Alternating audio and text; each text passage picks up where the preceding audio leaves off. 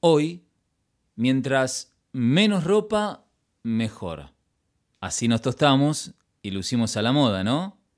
Sin embargo, en 1888 ir a la playa en Mar del Plata y no cumplir determinadas pautas sociales podían llevarte a pagar una multa y en el peor de los casos terminar en el calabozo. Sí, te podían meter preso. Los pulcros valores familiares impuestos por las clases altas veraneantes impulsaron a las autoridades a poner en práctica un reglamento de baños, que por ejemplo te obligaba a usar un traje para cubrir el cuerpo desde el cuello hasta las rodillas. ¿Playas mixtas?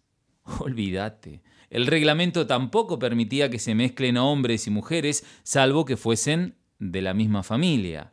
Y si un muchacho solo tenía intenciones de acercarse a una señorita, debía estar como mínimo a unos 30 metros de distancia.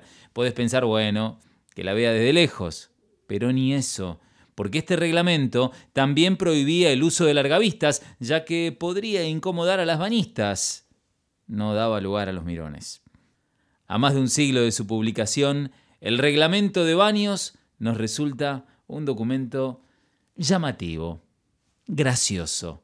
Sin embargo, resultó un dolor de cabeza para más de uno. ¿Te imaginás aplicar este reglamento en la actualidad?